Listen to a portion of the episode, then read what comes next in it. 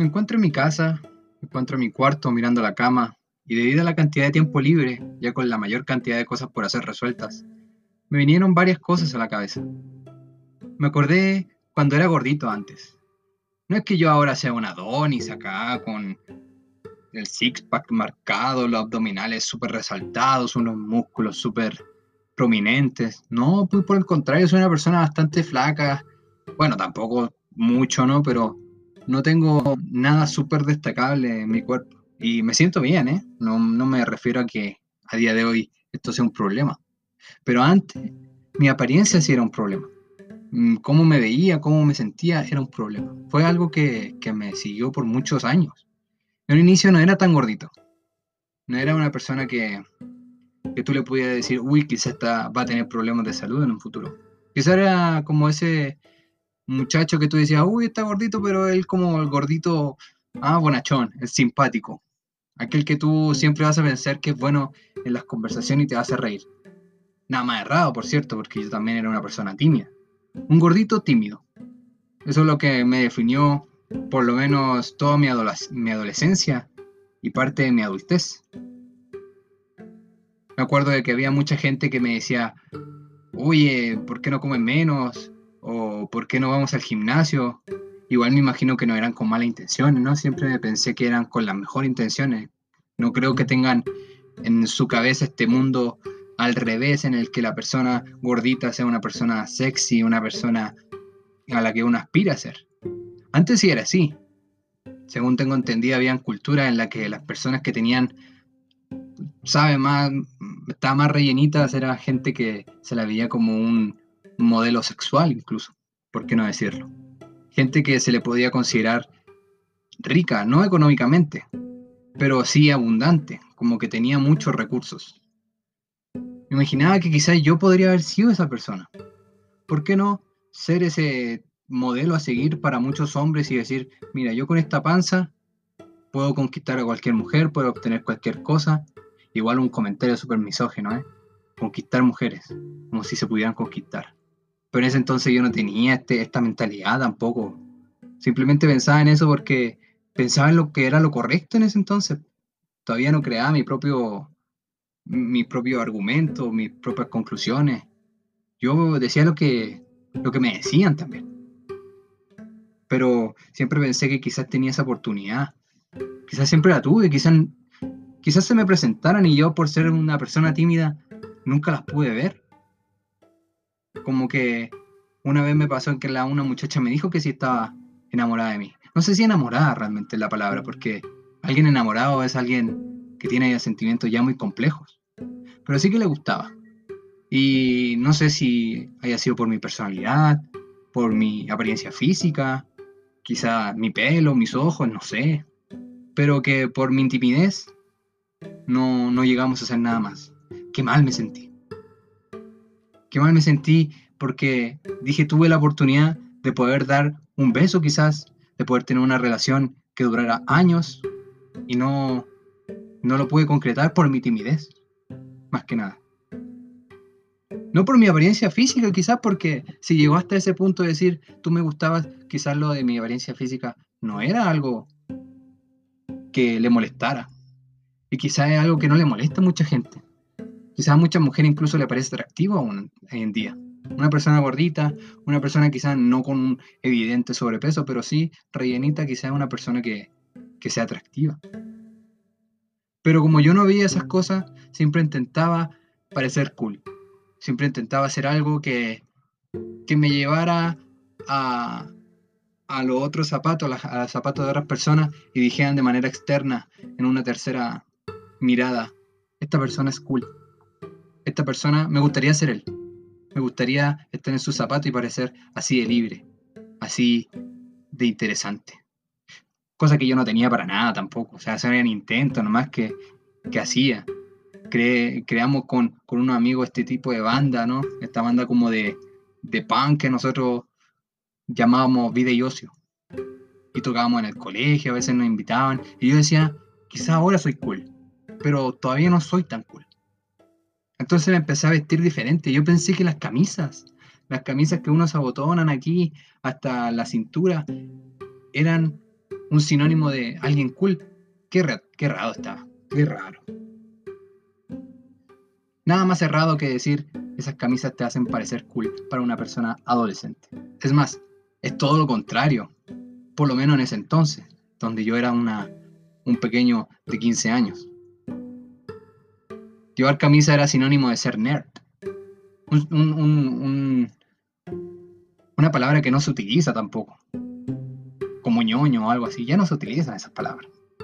Por lo menos no, no en Chile, donde yo estudiaba. No. Era como. como. tampoco cerebrito, ¿no? Había una palabra en específico para referirse a una persona que tenía muchos conocimientos o que parecía una persona como muy inteligente. Cabezón. No, si este cabro es cabezón. No, si este le pone bueno. Y me sentía bien, pero aún así decía, no soy lo suficientemente cool. A nadie le gusta la gente que se pueda llamar inteligente, que no lo es todavía, que aparenta ser inteligente porque ve este tipo de, de sabías qué en Facebook. ¿Sabías que tal persona dijo esto? Nunca lo dijo. Pero uno como lo vio en Facebook, ah, pues, y luego esparcía esa palabra. ¿Sabías que esta persona dijo esto? ¡Wow! Aplausos. ¿Qué tipo más cool? No. Erradísimo. Erradísimo, claramente. Entonces un día de estos, con mi amigo al cual vamos a llamar Antonio, me, le pregunté si me podía acompañar. Me quería comprar mi primer skate. Para mí andar en skate era algo ya de otro nivel. Ya era parecer, no solamente parecer cool, sino que serlo, ya de plano.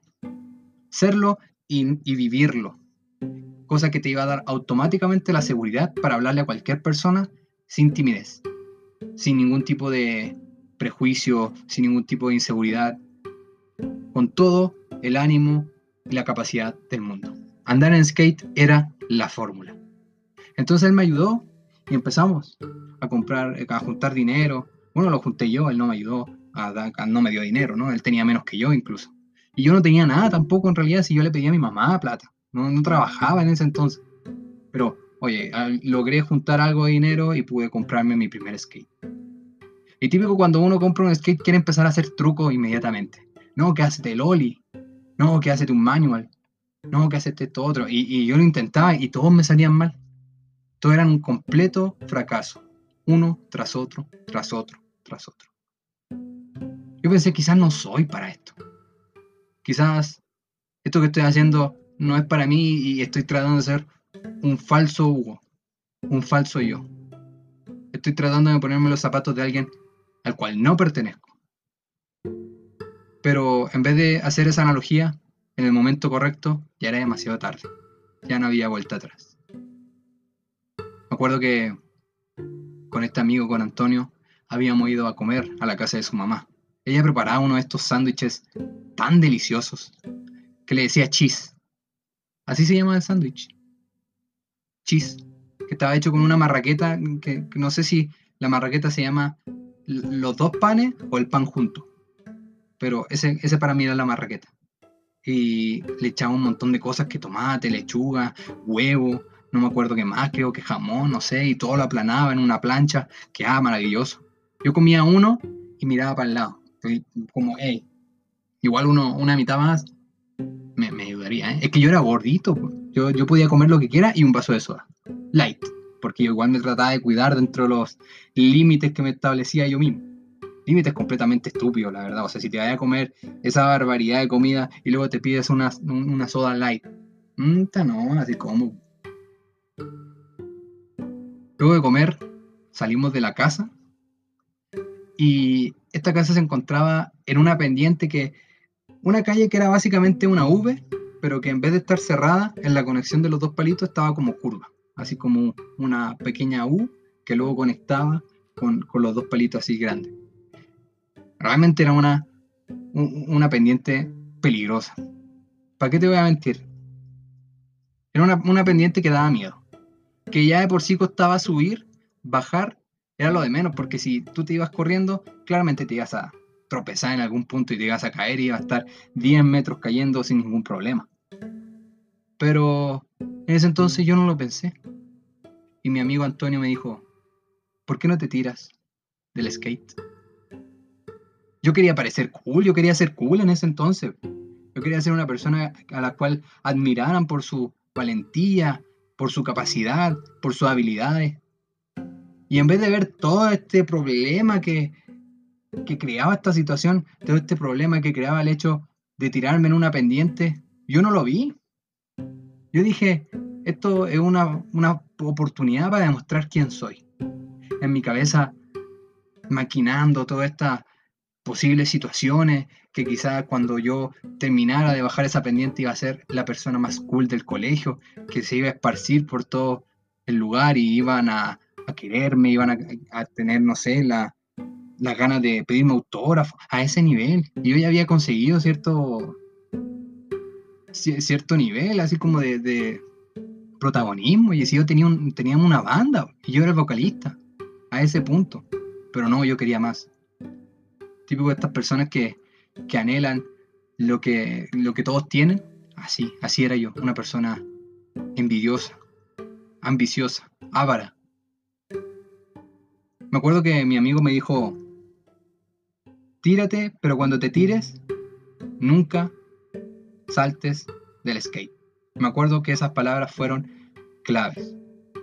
Me acuerdo que esas palabras fueron la piedra angular de mi fracaso.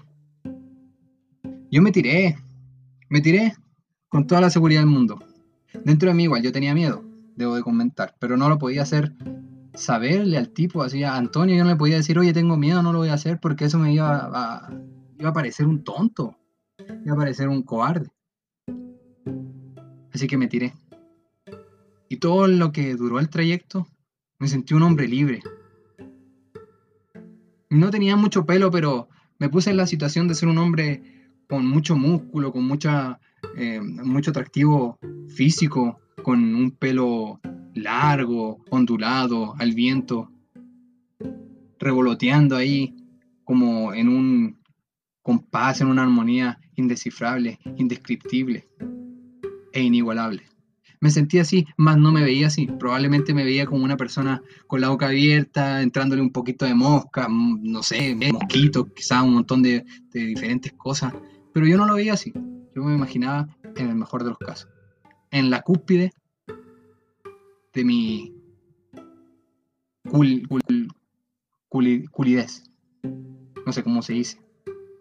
Para, para ser el más cool. Más temprano que tarde pasó lo inevitable. El skate empezó a temblar. Y yo, en mi inseguridad latente que siempre he tenido, recordé las palabras de mi amigo, pero dije, si yo no me tiro, no voy a poder frenar tampoco. No voy a poder detener esta caída libre a la cual ya no hay vuelta atrás, cuyo final desastroso es inminente. Y salté. Me tiré del skate. Y el skate siguió su camino y yo también. Caí sobre mi brazo derecho y al parecer, por lo que me comentó mi amigo Antonio, di tantas vueltas que fácilmente recorrí unos 3 a 4 metros por el piso, hasta llegar ya a mi destino final, hasta que frené en esa catarsis de emociones. Y dolor también, ¿por qué no decirlo? Me dolió un montón. Pero antes de cualquier cosa, antes de decir ayuda, antes de decir me duele, antes de decir qué acabo de hacer, qué estupidez acabo de hacer, lo primero que se me ocurrió decir, mis lentes, ¿dónde están mis lentes? ¿Están bien? Qué persona más ambiciosa, qué persona más abra, qué persona más materialista, que en vez de preocuparte por tu propia salud, de no, de, ni preocuparte si tienes cinco fracturas en tu brazo, de si te, no sé, te fracturaste la pelvis, te dislocaste algo, preguntaste por tus lentes. Qué persona más ambiciosa, qué persona más materialista. ¿Dónde están mis lentes? ¿Cómo están? Antonio inmediatamente me dijo, no, si aquí están, ¿estás bien? Él sí fue una persona sensata. Él me preguntó cómo estaba. Yo le dije, no, si estoy bien, en mi intento de parecer rudo. Mira todo este dolor, el que acabo de sufrir, pero me siento perfecto. Nada más de raro, si a mí me dolía un montón, estaba ardiendo eso. Pero nunca me puse en el lugar, en el peor, en la peor situación que pudo haber pasado en ese momento. Imagínate que realmente tuve una fractura, o muchas fracturas. Imagínate que realmente aparte de fracturas tenía dislocaciones. Y no solamente eso, que, haya pasado algo más grave que me hayan tenido que llevar al hospital y de forma urgente y casi en, en mi lecho de muerte tener que llamar a mi mamá y decirle mamá, estoy en el hospital, ven rápido. ¿Qué te pasó, hijo? No, es que me caí, pero oye, no te preocupes. Los lentes también. Qué estúpido. Qué estúpido lo que, lo que yo pensaba en ese entonces. En mi intento de parecer cool, estaba cometiendo el peor de, lo, de, las equivocaciones. Preocuparme por unos lentes nomás. Oye, pero hijo, si están bien los lentes no pasa nada, ya te voy a ir a buscar. Sí, vente, vente, sí, sí, de todas maneras ya me puedo ir a casa, ya me van a dar de alta probablemente tres semanas mientras me arreglan este brazo. Pero no te preocupes ya, los lentes también. No vas a tener que pagar lo que valen los lentes, pero probablemente sí vaya a tener que pagar todo este hospital. Probablemente sí vaya a tener que desembolsar no sé cuántos cientos de miles de pesos para tratar de arreglarme nuevamente el brazo. Pero no te preocupes, los lentes también. Ah, sí, ya. Oye, voy para allá, si quieres te llevo un chocolate. Sí, sí, sí. Y si puedes traerme una soda. Light, por cierto. Porque me tengo que cuidar. O sea, me acaba de fracturar el brazo. Una, una soda me va a hacer mal, pero una soda light, perfecto. Mira qué tonto. Mira qué tonto. ¿Cómo le haces una explicación hacia tu madre que probablemente va a estar más preocupada que cualquier otra cosa en el mundo por ti? Luego cuando nos, fuimos, y con el dolor me, limpié, me, me hizo una curación aquí que me hizo la mamá de mi amigo porque ella, ella sí vio todo. Ella probablemente hubiera podido dar un testimonio más fidedigno de lo que pasó. Luego de hacerme las curaciones nos fuimos al centro de la ciudad. Y yo ya tenía miedo, no quería ni tocar la patineta, pero tenía que parecer cool y seguía andando. Y en estos bordes que hay como entre, entre la acera, hay un tipo de borde, constantemente me, me frenaban, como me bloqueaban el paso y tenía esa sensación de que me iba a caer y tenía que saltar del skate. Siempre tuve ese, ese miedo de que volviese a pasar, que me volviera a caer, pero no solamente delante de mi amigo Antonio, sino que delante de todo el mundo. Porque si bien esa situación que pasó en esa pendiente no la vio nadie más que mi amigo y su mamá, ahora me podía ver toda la ciudad. No, qué vergüenza. Trataba de parecer cool dentro de lo que podía, pero ya estaba todo, todo mal. Eventualmente llegué a mi casa, dejé mi skate ahí y nunca más lo volví a tocar. Me acuerdo que era muy bonito ese skate. Yo lo elegí porque tenía esta parte de, no, la donde uno pisa, sino que la parte de abajo donde está la rueda y todo eso, un diseño bastante interesante. A día de hoy no me acuerdo, la verdad. Pero yo me fijaba en esas cosas. Dije más adelante, esto ya no es para mí. Mejor dejo esto de, de ser cool para otras personas. Yo tengo que dedicarme a ser quien soy y eventualmente llegué a ser la persona que soy hoy en día. Si pudiera ir a mi casa y volver a tocar el skate para poder ir a comprar pan, por último, no sé, lo haría, pero, pero no lo tengo. No la tengo junto a mí porque está en la casa de mi mamá. Prefiero dejarlo de esa manera. Prefiero no volver a abrir nuevas heridas que ya sanaron. Prefiero no volver a tener esas inseguridades que tenía antes y dejar todo como está.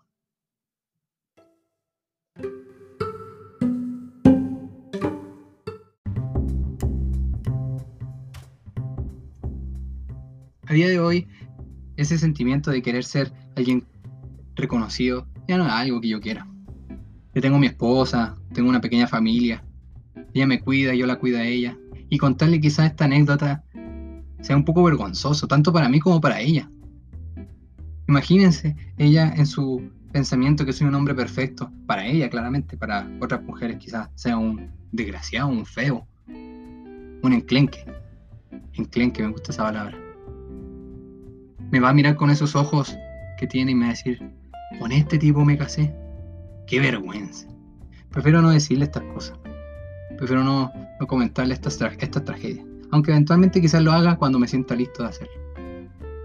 Aunque hoy en día estoy compartiendo esto en público, ¿eh? entonces eventualmente quizás escuche esto, no va a pasar nada. Quizás luego la escuche y me va a preguntar, ¿por qué no me lo dijiste a mí? Igual terminemos en una pelea inminente. Pero oye, hasta que no llegue a ese punto, prefiero dejar las cosas como están. Gracias por haber llegado hasta aquí. Les recomiendo seguirme en mi Instagram, figueroa.san, con PH en vez de F, porque me creo rupturista. No subo nada interesante, pero al menos actualizo sobre el podcast. Ahora me retiro, no sin antes decirles, si van a divagar, háganlo a lo grande.